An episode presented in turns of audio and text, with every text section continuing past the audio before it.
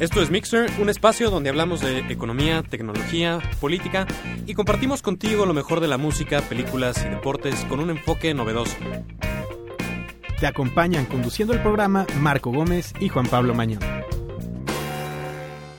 Bienvenidos, muy buenas tardes en este martes 28 de febrero del 2012 en el episodio curiosamente número 28 de este, Ah, ¿en serio? de este programa. ¿Así es? Muy bien, pues bienvenidos sean todos ustedes. Y mañana es 29, o sea que es un año bisiesto. Wow, eres tan listo. Ay, soy tan inteligente. Sí me saqué de onda cuando en el, en el año nuevo pusieron los 366 días del año. Bueno, ¿Por qué? pues no sé, como que no me acordaba que era bisiesto, pero bueno. Es un año bisiesto. Mañana es 29 y se nos acaba febrero. No grites. Perdón. ¿No? No, o sea, mañana se nos acaba febrero. Sí, que no grites. Ok, que no grite. Bueno, pues es que estoy emocionado que se acabe febrero. ¿Por qué? Pues no sé. Eres una persona muy rara. Ya, basta. Bueno, El programa de hoy. el programa de hoy, sí. Hablaremos de economía, como ya es tradición, y no los aburriremos con cosas como las de la semana pasada. Fue lo de los ciclos y todo ese rollo. No, eso no fue. ¿De qué fue la semana pasada? ¿De No me economía? acuerdo. ¿Qué fue la semana pasada, Beta? No, no se acuerda. Es que Beta en esos episodios de economía se duerme. sí. Agarra sus 10 minutitos de power nap. Bueno, hoy vamos a hablar de Grecia. Uy, Tema escabroso. sí. Que no hemos hablado de, de los hemos hablado de la... europeos. Sí, tienes razón. Tienes razón. Es la primera vez. Así es. Luego vamos a hablar de una plática que dio ayer Josefina en un evento que organizan exalumnos del ITAM, que pudimos ir el señor productor y yo. ¿Qué Tú- tal estuvo, Beta? Nada más bien o no? Bien. Dice Muy que bien. Bueno, pues ya les contaremos. En la sección de tecnología traemos un rumor de unos lentes que planea producir Google de realidad aumentada Y la invitación al la evento. invitación a la misa del próximo miércoles. Aunque te hagas A- caras. Aunque nos blanqueen los ojos por ahí. Pues sí, pues es un programa de tecnología, tenemos que hablar de Apple. Y pues tenemos también a Rodrigo Mañón, quien ya está aquí, pero no va a hablar todavía. Para hacer berrinche por los premios de la academia. Que estuvieron muy buenos. La conducción fue muy buena. No, bueno, no sé. Eh, las premiaciones hubieron sus aciertos y sus errores. El principal error en mejor película, pero ya me quejaré después. Y el principal acierto de Natalie Portman. Sí, sí, sí. Ya, bueno, no, eso no se puede platicar al aire. El Bueno. premio Nelly Furtado que yo doy cada alfombra roja. Pero bueno, vámonos con la primera canción de la tarde. Esto es Come On de Panic at the Disco. And seem to find my way home tonight. Feels like I'm falling down a rabbit hole, falling for forever, wonderfully wandering alone. What would my head be like if not for my shoulders or without your smile? May follow you forever, may never leave you to sleep in the snow. Maybe stay lost on our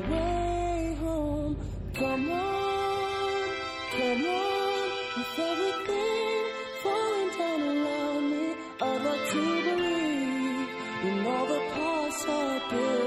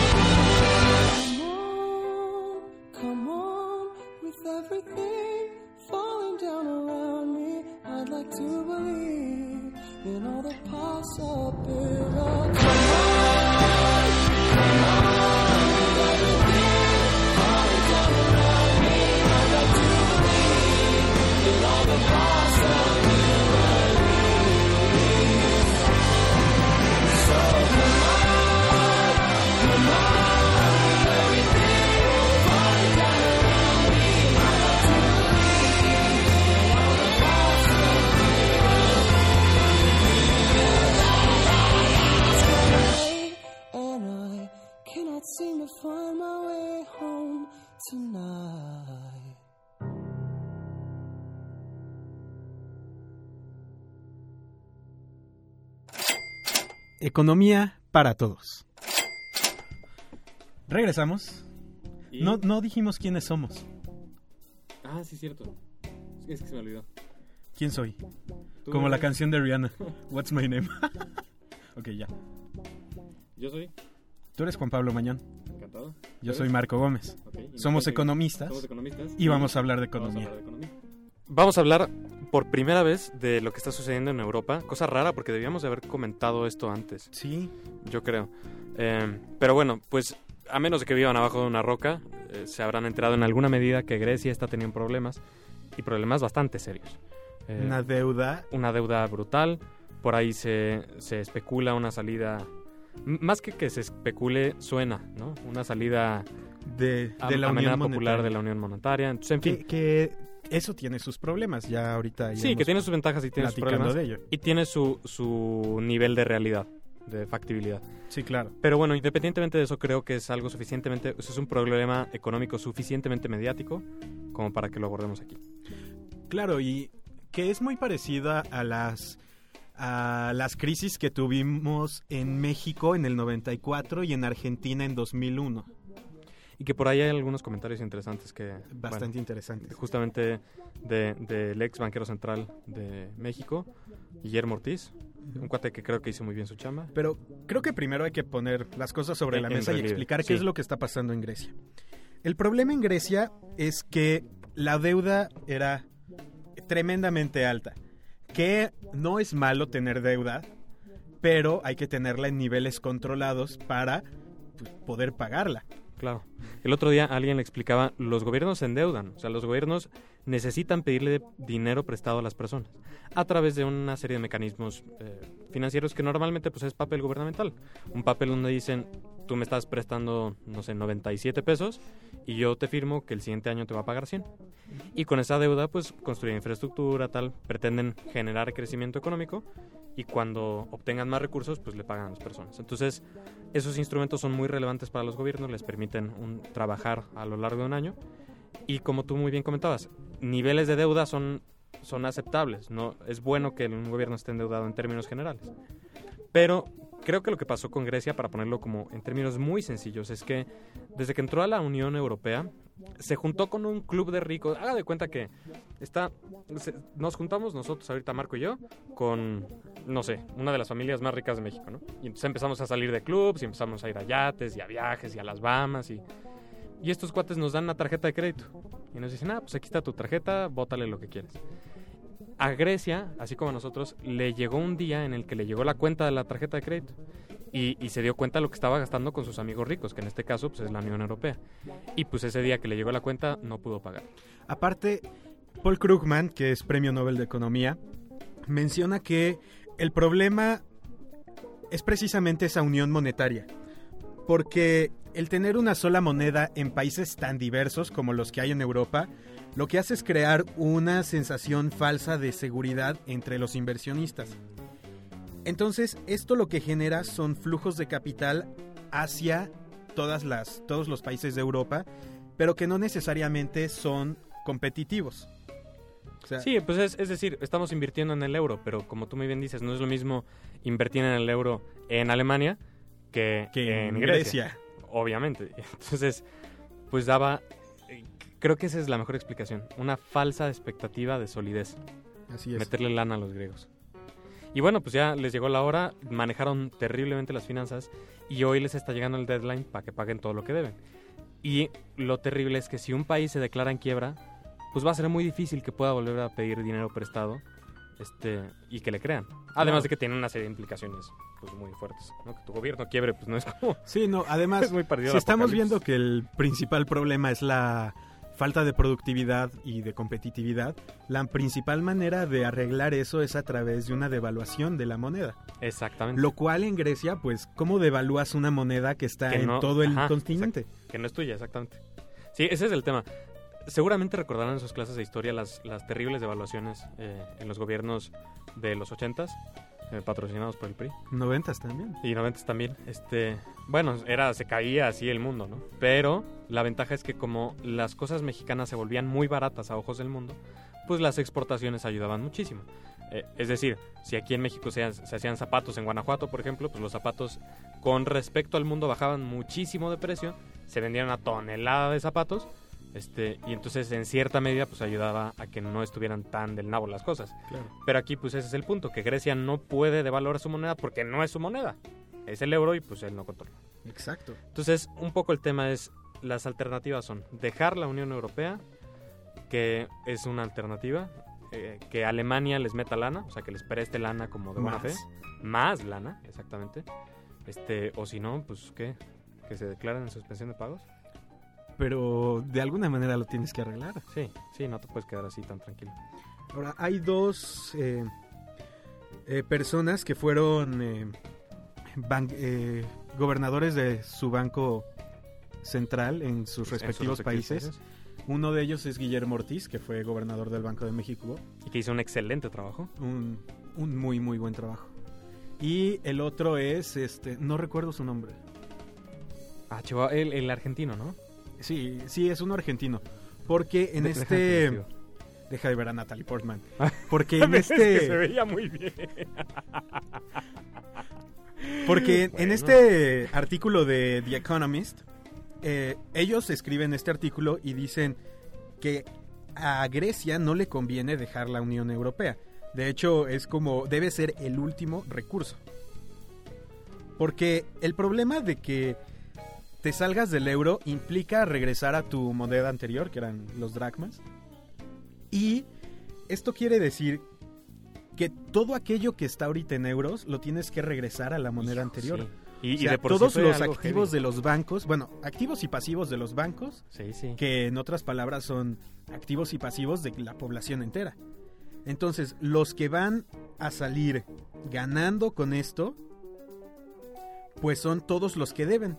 Porque como estás saliéndote del euro y metiendo una moneda devaluada, los que debían son los que más Sí, ganan son los que van a y los menos. que habían ahorrado son los que, Son más, los que más pierden. Como pasó aquí en, Sí, sí, México durante las diferentes devaluaciones que hubo. Y, que- y que bueno, además, entendiendo el clima eh, que se vive de inestabilidad en el mundo y en específico en Europa y en específico en Grecia, pues decirle a las personas que habían ahorrado que ahora lo que ahorraron vale la mitad, pues está un poco cardíaco y no creo que genere menos de un problema. Sí, no. Entonces, eh, desde el punto de vista económico, es moral, ético y social, la mejor solución es que los problemas se arreglen dentro de la Unión Europea para... Pues, Sí, pues para, para poner, de nuevo es un tema de límites. Mira, aquí estoy viendo el, el nombre del, del gobernador del Banco de Argentina, se llama Mario Blecher.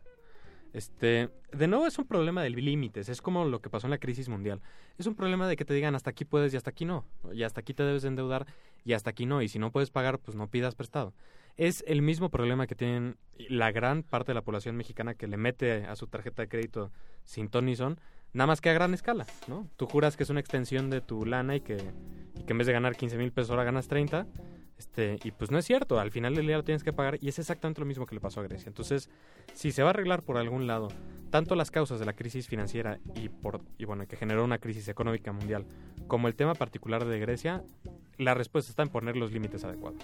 Yo creo, bueno, ese es un punto de vista. sí, pues ya veremos en los próximos meses cómo, ¿Cómo se va? soluciona, si le pega a Estados Unidos, si le pega al resto de Europa y si por lo tanto nos pega a nosotros. Pero para desestresarnos de estos temas, vámonos a la siguiente canción. Esto es Some Nights del grupo Fun. I stay up, cashing in my bad. Some nights I call it a draw. Some nights I wish that my lips could build a castle. Some nights I wish they just fall off. But I still wake up, I still see your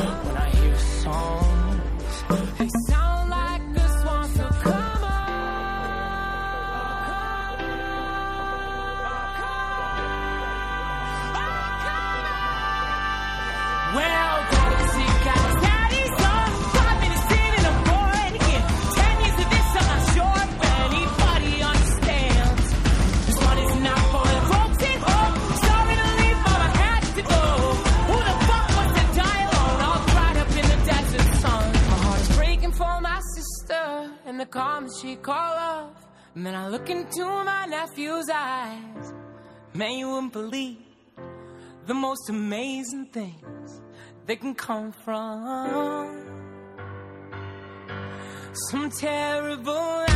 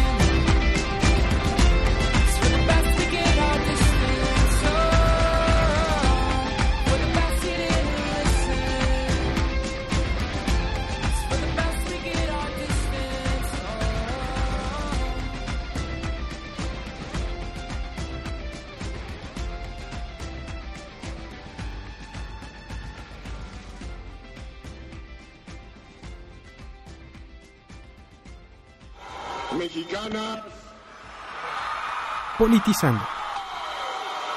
y mexicanos. Regresamos y como les decíamos al inicio del programa, el día de ayer eh, Santiago y yo fuimos a una, un evento que organizan los exalumnos del ITAM que se llama El México que queremos. Son unas conferencias que ya me parece que llevan eh, año y medio haciéndolas de manera casi semanal, en la que se arman mesas de debate sobre temas específicos de pues de, de la visión que, que el tema en particular se requiere para México. Y el día de ayer tuvieron a Josefina Vázquez Mota, quien, pues, como hay veda electoral, no pudo hacer campaña, pero sí fue como que a, bueno, ya dirá el productor lo que tenga que decir, pero fue a más o menos darnos eh, su visión de cómo está México en este momento y más o menos esbozar qué es lo que se necesita para salir del hoyo en el que estamos. Que una de las cosas que yo te quería preguntar es qué tanto fue un diálogo y qué tanto fue un aporte por su parte, porque la verdad es que todos los eventos políticos donde habla un político que ha asistido siempre es pues así carretonadas y carretonadas de decir nada. Este, el otro día me mandaron un mail de cómo hablar como político. Tienes cuatro Sí. columnas y siete filas. Puedes mezclar cualquier frase y, y hablas igualito. O sea, no estás diciendo nada. Y además, particularmente cuando le ponen el, el título de diálogo, pues es como todo menos diálogo. Entonces, cuéntame en ese sentido cómo, cómo estuvo el asunto con Josefina. Llegó Josefina y traía una presentación bien armada y sí traía puntos muy específicos de educación, empleo, seguridad y tenía eh, los problemas que hay que atender y en otras láminas que no nos pasó por la ley sus propuestas de cómo de cómo arreglarlo. Y la primera parte, pues sí, no es un diálogo, es un monólogo, pero siento que no fue tan abstracto como como varios políticos lo Sí, hacen. bueno, Por ejemplo, de una manera bonita. Sí. O sea, escuchas a, a Peña Nieto en la gira que ha estado haciendo cuando toma protesta a las estructuras partidistas en los estados y municipios, que es un discurso demasiado no sé, como casi Muy como armado. histórico. Sí, sí, como si estuvieras viendo al PRI de antes. Sí, como si estuvieras viendo a López Portillo dar su Sí. discurso. Y aquí fue Josefina, pues, no sé, por ejemplo, si hablaba de la economía del hogar, lo mezclaba con mi abuelita vendía buñuelos en la plaza de... O sea, sí lo hacía un poco más personal. Mm. Y quizá la primera parte no era tanto un diálogo, pero sí te hacía sentirte involucrado. Ya después sí pasaron a la ronda de preguntas y respuestas, que me, me gustó mucho cómo lo manejó, porque primero le hicieron todas las preguntas y las fue anotando en un papel, y después fue contestando uno por uno, pero en desorden y como que hilando Como todas las respuestas. Ok. ¿Qué, ta- ¿Qué tan lista se ve la señora? Se ve muy lista. ¿Sí? Muy listo. Por lo menos para, para aventarse un diálogo, o, o, por ejemplo, e- es, Josefina podría hacer lo que Peña Nieto no hace. O sea, puedes salir y sin ningún papel echarte, rollo. Echarte- Que eso es, eso es uno de los uno de los grandes puntos que yo creo que más allá de que nos hayamos burlado así hasta el hasta el fin del mundo de, de que Peña Nieto no lee, ¿no? Bueno, que además yo creo que sí lee, pero pero más allá de, de la burla y del, del furor que causó ese, ese error, creo que creo que lo lamentable de ese suceso con Peña Nieto fue que se mostró tal cual es, que es que sin asistentes, sin un discurso, sin un podium, no tiene forma de construir un diálogo hilado, tal cual. Sí. Este, no, no es que no lea al señor, sino que pues se pone nervioso, tal, ¿no? y, y creo que eso le pasa al revés a Josefina. Creo que Josefina no tiene tantas tablas como para pararse y Sí, dar un no, discurso. como oradora es pésima, es Sí. muy pausada, tiene un tono a Sí, veces me monótono y que cansa, Y la, y la voz pero- es muy fea. pero el Me mensaje da la es impresión bueno. incluso de que le asusta un poco el auditorio. Bueno, eso ya es así muy a nivel personal. Pero bueno, regresando a lo importante, este, también creo que sería interesante que nos contaran, eh, pues tanto Santiago como tú que fueron, cuáles son las causas que identifica ella como los problemas raíz del país, porque en esa medida esos son los que va a tratar de atacar si es que llega al gobierno de, de los Pinos. Habló de ver, seguridad. Habló de seguridad. No sé. Habló No, de. no, yo sé- ah, Pero sí me oyen. ¿No me oyen? Súbenle ya. No, pues no, no te... ¿Me oyen? No, pues, No, quizá ustedes sí lo Ah, oyen, pero sí, nosotros no. Bueno, Este. ah, ya, ya lo vimos. Habló de seguridad. Ajá. Habló de educación. Habló de. ¿De qué otra cosa habló? Desde su, su discurso fue Sí, sobre básicamente seguridad, se centró en economía. Seguridad, economía y ¿Tú crees que siga, en dado caso, todo esto es hipotético, en dado caso que llegue al- a los pinos, ¿tú crees que siga la estrategia de seguridad de Calderón? ningún presidente va a poder cortarlo de tajo. O sea, no puede, el primero de diciembre no vas a poder regresar el ejército a los cuarteles. A menos de que se haga un pacto con el arco. A menos de. Lo cual, pero yo, Es que mira, es muy lógico, yo no voy a ponerle nombre, pero es muy lógico. Tienes un país con violencia. ¿Cómo acabas con la violencia? Uno, o acabas con el narco. Dos, o acabas con el consumo de droga. Ya sea aquí en México o en Estados Unidos, que está todavía un poco más difícil que la primera. O tres, tapas todo lo que está sucediendo. Y no te enteras, como sucedía antes.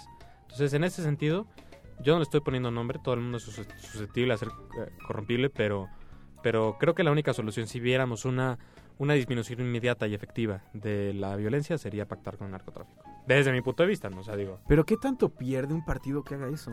no, pues al contrario. Bueno, eso Bueno. ya es eso es- ya es harina de otro costal, pero ¿tú crees tú crees que siga una estrategia? ¿Qué, qué habló de Calderón? ¿Habló algo de Calderón? A Calderón no lo mencionó En nada. en nada. Ni sus políticas ni Habló de que la política, de que no va, dijo que no iba a pactar con el ejército y que sí, sí, sí, el- Pero me refiero el- a que directamente a Calderón Sí, no ni hizo sus, alusión. ni sus políticas. Pero ni- lo que sí dijo es que no se puede dar marcha atrás en la lucha contra el narco. Sí, Pero lo dejó demasiado abierto a voy a seguir la misma estrategia o voy a buscar otra estrategia. No, de- no acabó de definir bien. ¿Y en algo sí definió bien? ¿En el tema de la educación, por ejemplo? En la eh, educación... solo expuso los problemas. Ajá, O es sea, que como, no sé- ver, como ver de panzazo. es que por la misma Sí, ley que- sí. no que no, no pudo decir más allá de, o sea, Dijo Ten- que había que des- de, desindicalizar la educación. Eso sí lo dijo. Es que es impresionante. Es que ahí está el meollo del asunto. O sea, esa es la bronca. Y, y mira, a pesar de que creo que aquí hay un punto a favor y, y un punto en contra de Josefina. El punto a favor es que cuando ella estuvo en la Secretaría de Educación, pocos se acuerdan que hizo una cosa que se llamaba el Pacto por la Educación. O Alianza por la Educación, una cosa así. Y fue uno de los pocos intentos que, de los que yo tengo memoria, de realmente cambiar la situación eh, educativa del país. Pero, pero, y ese es el gran pero, cargando como lastre al sindicato y por tanto al Bester. No fue un cambio de fondo y de hecho, pues ahorita estamos igual de fregados que, que como le estábamos antes de ese proyecto, pero de nuevo el punto a favor es que creo que ha sido la única persona que como tal ha hecho un esfuerzo real por cambiar el tema educativo. Punto en contra es que pues no lo logró, desde mi punto de vista. Sí, claro. Ahora, mucho se le... La principal queja que se le hace a Josefina, tanto en su paso por Cedesol como en CEP, es que no pudo hacer las cosas. Y en este sentido, siento también que el discurso que está manejando de es que no todo lo tengo que hacer yo, sino que debe ser de conjunto y debe ser con la ciudadanía y la ciudadanía debe dejar de exigir para preguntarse también qué es lo que puede hacer Y que se pongan a hacer. y que se pongan a trabajar. Por ejemplo, algo que, que me encantó de, de cómo habla es la facilidad que tiene, eh, y lo comentaba anoche con, con Betancourt, es que durante muchos años los presidentes, tanto del PRI como del PAN, como que han dado esa imagen de papá gobierno, de estira la mano y yo te doy. Y lo que está haciendo Josefina es como que dejar en claro que si llega al gobierno, la imagen de papá gobierno se acaba y se sustituye por una de mamá gobierno. Pero en el sentido de, ok, eres mi hijo y te tengo que proveer de ciertas cosas, pero mijito, ponte las pilas y porque yo no voy a hacer todo. Ok, ok, ok, ok. Mira, yo creo que en ese sentido, si ella logra posicionar esa imagen de, de yo te voy a dar, pero también te voy a exigir, creo que puede ser un acierto muy grande. Además que, como tú lo mencionabas, creo que de los candidatos que hay, el momento, a excepción de Cuadri, que obviamente no, no figura en las encuestas lamentablemente, o sea, hablando de Peña Nieto y del PG, este, creo que la capacidad de discurso la tiene ella Sí, la capacidad de, de contestarte y de razonar y de debate y la tiene ella. Sobre todo porque Peña Nieto necesita un guion muy bien Necesita un fabricado. guion fabricado y el otro está en su rollo y no te pela, ¿no? Y- Bueno, quizá te pele, pero no, él también trae un discurso de la República sí, sí, Amorosa. sí. Y nada más hay que provocarlo, sí, y no, ya y- explota. o, o te manda a volar y, o sea, aquí yo creo que los ordenaría en capacidad dis- discursiva a Josefina, al peje y en último a Peña Nieto. Pero la cosa que creo que tiene en contra a Josefina es que justamente como ella estuvo en un puesto gubernamental de poca visibilidad o y de poca acción, como realmente no logró un cambio, así que digas, wow, no manches, cómo cambió Cedesol y cómo cambió la SEP, pues eso es lo que le pesa. Entonces los otros dos cuates solamente tienen que evocar, ah, no, pues sí, pero cuando tú fuiste senadora y cuando tú estuviste en Cedesol y cuando tú estuviste en la SEP y no pasó nada. Entonces, y lamentablemente... este, Peña Nieto tiene sus 500 compromisos cumplidos, el PG tiene eh, Sí, o sea, eh, la parte, la parte mediática. mediática la han manejado mejor los otros, ¿no? Lamentablemente para ella, digo, ya cada quien escogerá su candidato de preferencia, pero, pero es lo que siento que tiene en pro y en contra Josefina. Que, que sí es una mujer que, que tiene habilidades políticas buenas y que, y que está posicionando una imagen como muy sana, pero por otro lado, pues le pesa un poco el paso. Bueno, ha- habrá que ver a quién le pesa más la cola, porque tanto Peña Nieto como el Peje tienen de dónde los agarrar. Claro. Entonces, bueno, pues mira, yo creo que no, no, salvo su mejor opinión, no sé si haya cambiado su forma de ver a Josefina, pero de entrada los tres candidatos no me convencen mucho, de entrada.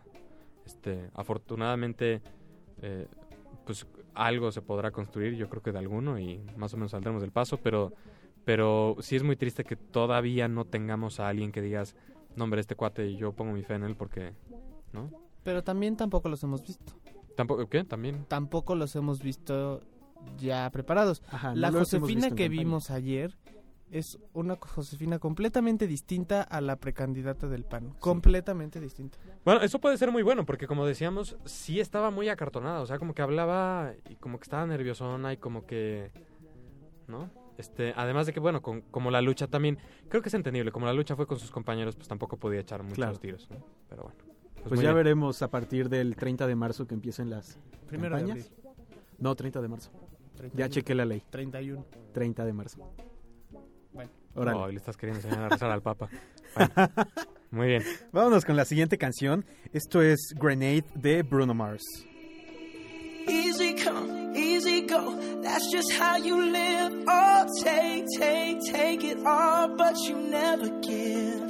Should've known you was trouble from the first kiss. Had your eyes wide open. Why were they open? Gave you all I had and you tossed it in the trash. You tossed it in the trash.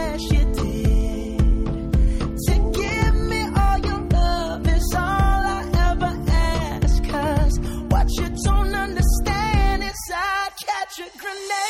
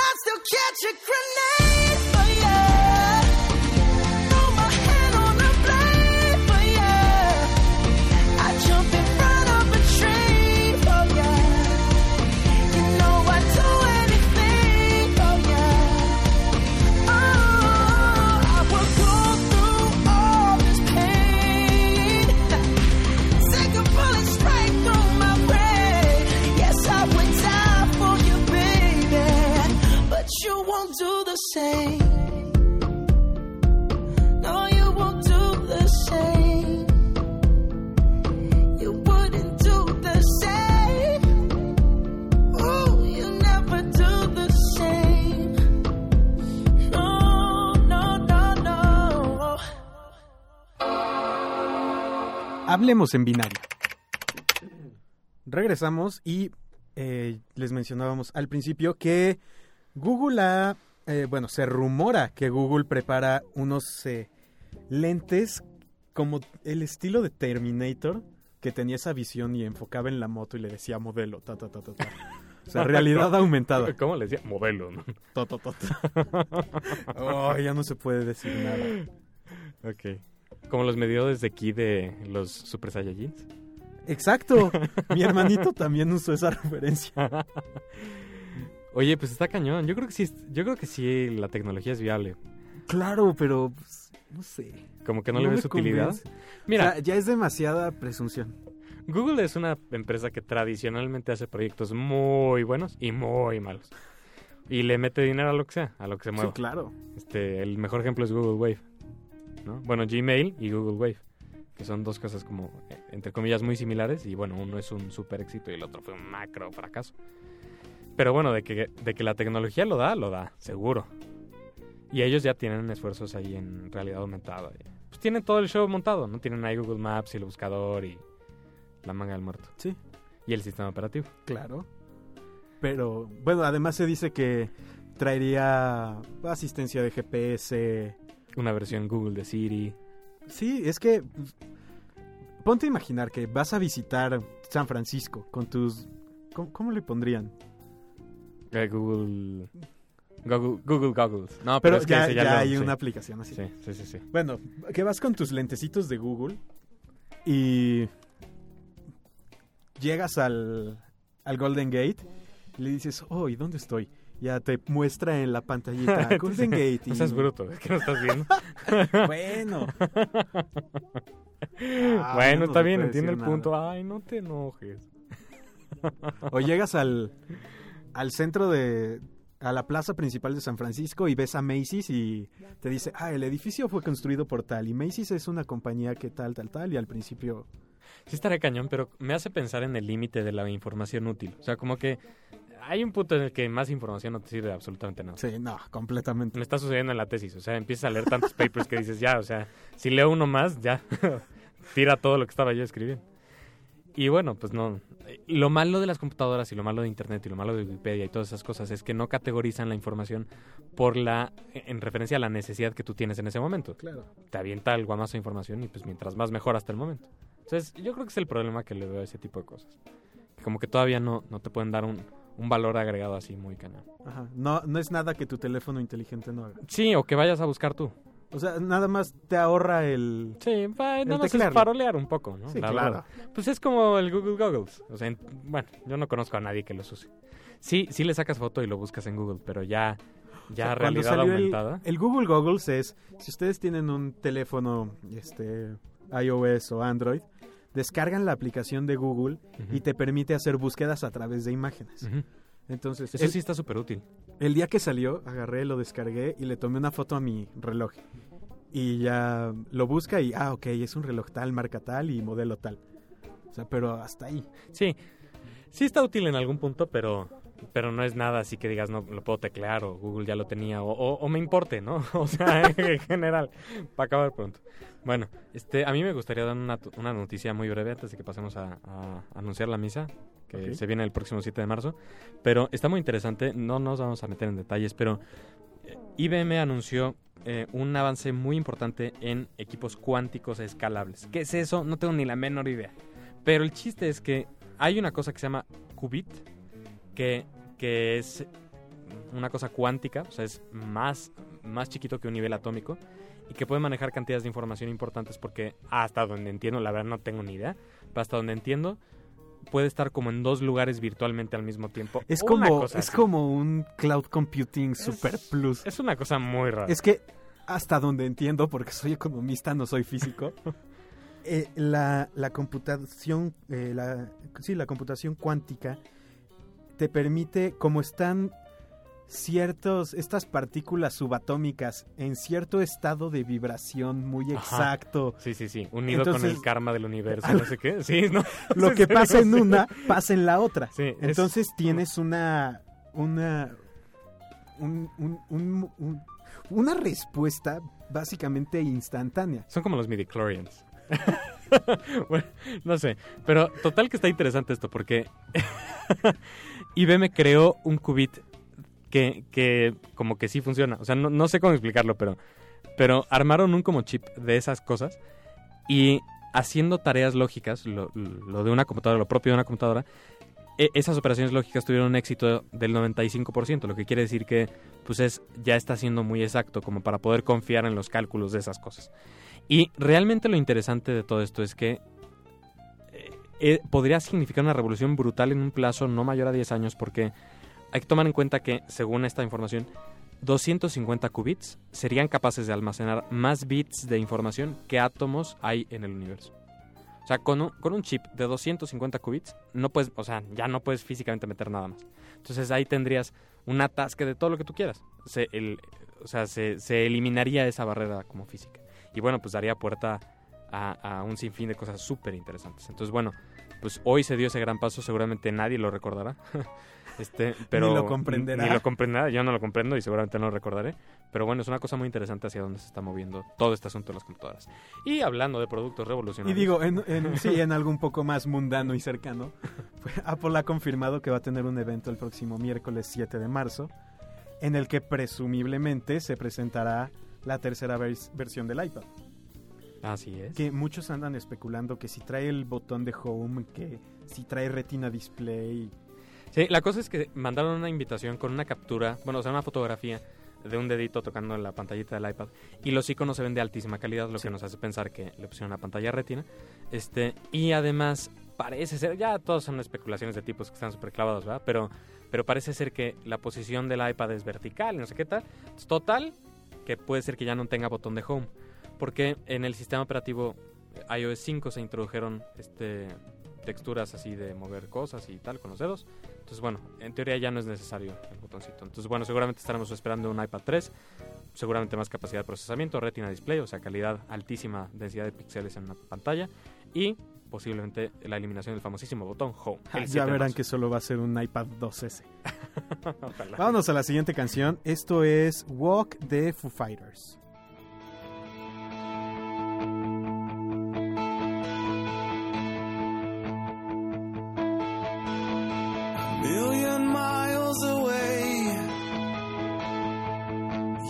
Signal in the distance, to whom it may concern. I think I lost my way, getting good at starting over every time that I return.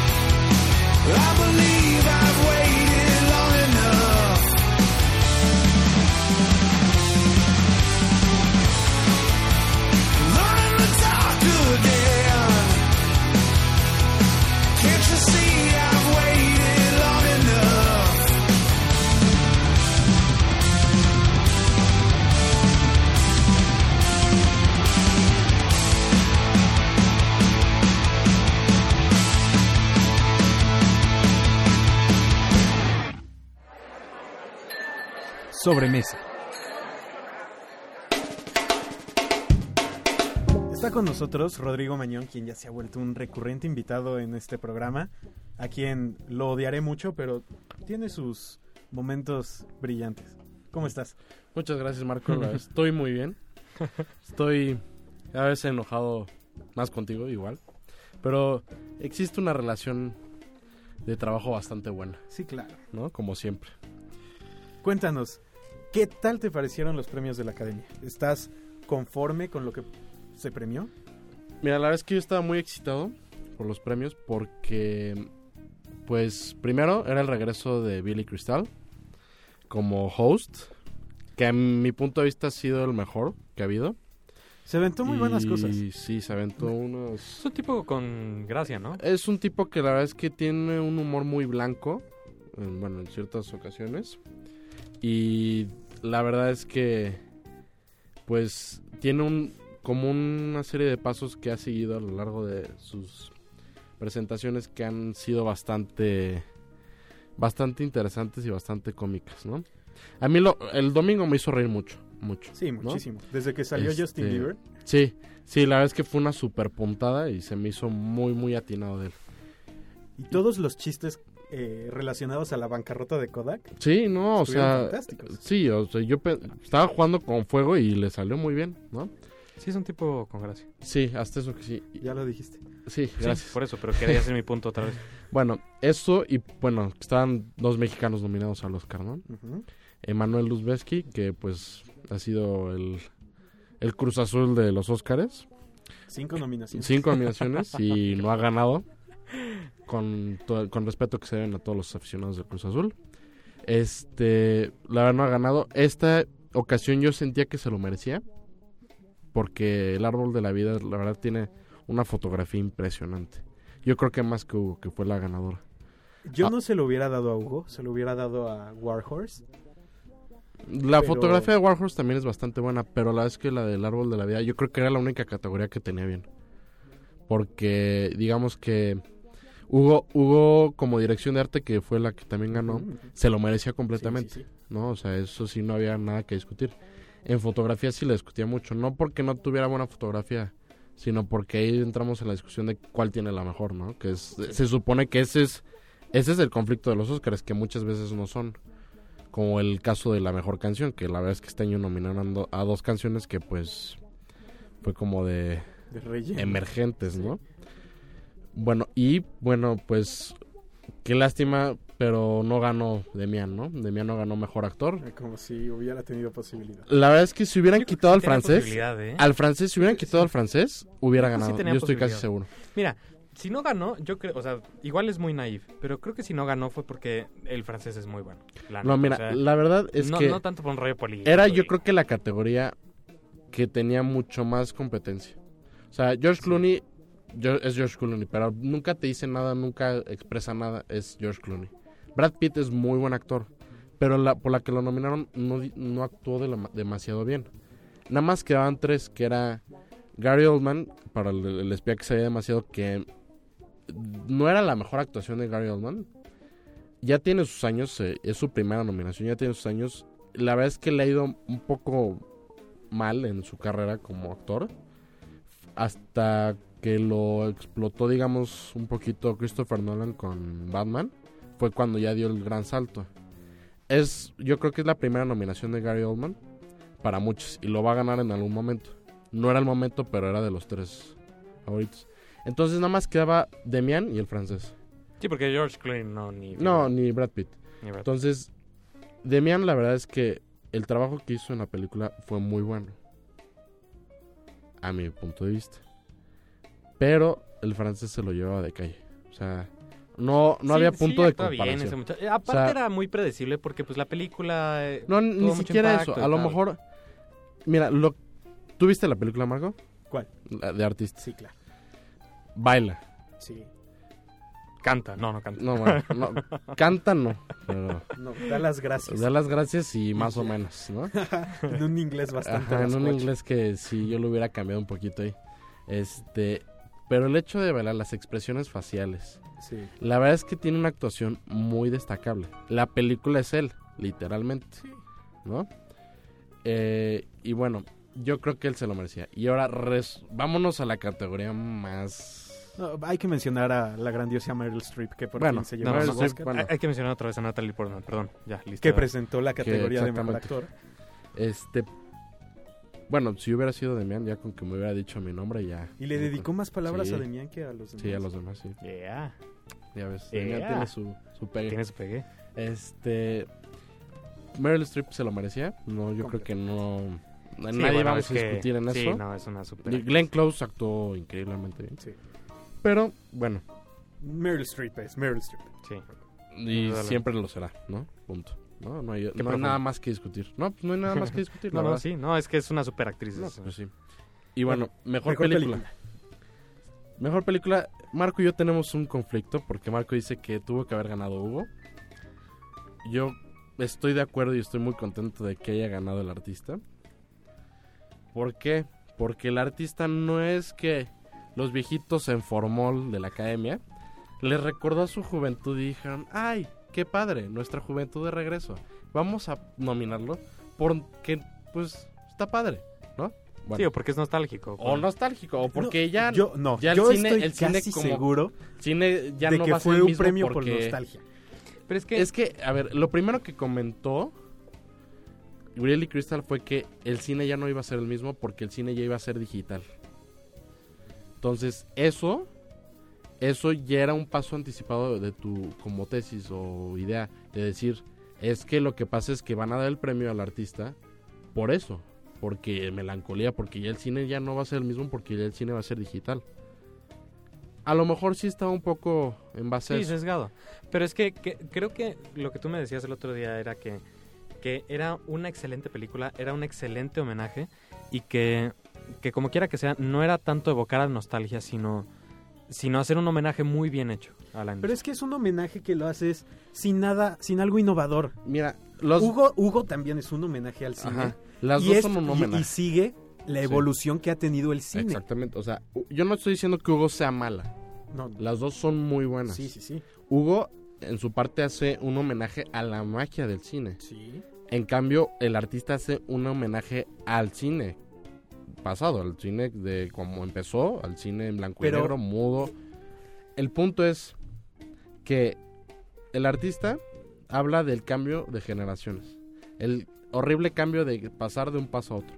Y bueno, el cambio de de no de una película muda a una película con sonido es un cambio que a muchos actores lo mataron, los mataron así de plano. Entonces, la verdad es que yo creo que pues esta película reflejaba que hay que no por orgullo como lo muestra la película, no hay que acostumbrarse a los cambios, ¿no? Sino hay que seguir intentando y seguir innovando a pesar de todo lo que pase, ¿no? Es una la verdad es que la idea del artista es un poco más que eso. La idea del artista es que es eso, o sea, ajustarse a los cambios de las generaciones, pero sin, o sea, también alabando que en su época era una maravilla y no hay que desprestigiar a todo ese tipo de cosas por que A no ver, tuvieron la tecnología que tienen después. Señor productor, casi para despedirnos. Creo que hay dos, dos cosas. Una, eh, el ar- entre si el artista o, el, o, o Hugo, cuál haya sido mejor. Seguiremos peleándonos todo el año. Pero creo que al artista hay que reconocerle que nos, además de que estuvo en blanco y negro y la nostalgia, bla, bla, bla, nos demostró que con el detalle más sencillo se pueden hacer más efectos especiales contra Hugo. Y ese efecto especial que tenía el artista era el silencio. En Hugo tenía 3D y tenía efectos y tenía las tomas que quieras, pero el artista tenía el silencio y no hay nada más sencillo en la música que el silencio. Creo que tiene un muy buen punto, además de que hay que aclarar aparte de que sea una obra, realmente una obra de arte el artista, y de que sea una excelente película, y que a pesar de que la premisa sea muy sencilla, haya tenido un impacto tan fuerte, y aparte de la nostalgia y tal, tal, tal, pues hay que entender que la academia gringa premia cosas de gringos. Si quieres que se premie una película por artística, pues entonces ahí tienes otros bueno, premios. pero es que, es que no necesariamente, Pero o es que porque el artista, es, es una industria. el o sea, artista ganó en todos los premios. Ok, O sea, estoy de no acuerdo, es que pero- haya sido una excepción. a lo que voy, a lo que voy es, esos cuates, los, los cuates de la academia van a premiar algo que les guste a ellos. No con criterios Sí. de artísticos, no con criterios de... van a- Pero hay que recordar, Entonces, una película que homenajea a su propia industria, pues es evidente que va por a tener eso, un pero premio. hay que recordar está. que también, o sea, Hugo es de Martin Scorsese y Martin Scorsese es como el hijo pródigo de la academia. Sí, literal. pero, pero no es un homenaje a- al cine. Esto ha sido todo el día de hoy. Porque podemos una- discutir otra una hora. Discusión, una discusión durante años. Pero sí, ya. Rodrigo, muchas gracias por acompañarnos Gracias. una vez más aquí. Te pueden seguir en Twitter como Arroba Rodrigo Manón. arroba Rodrigo Manón. Juan Pablo Mañón, arroba JP Manón. Allá atrás el señor productor Santiago Betancourt, Beta 1992. Yo soy Marco Gómez, arroba Chapo89 y vámonos. Esto es Mixer. ¡Yay! I know that you have, cause there's magic in life.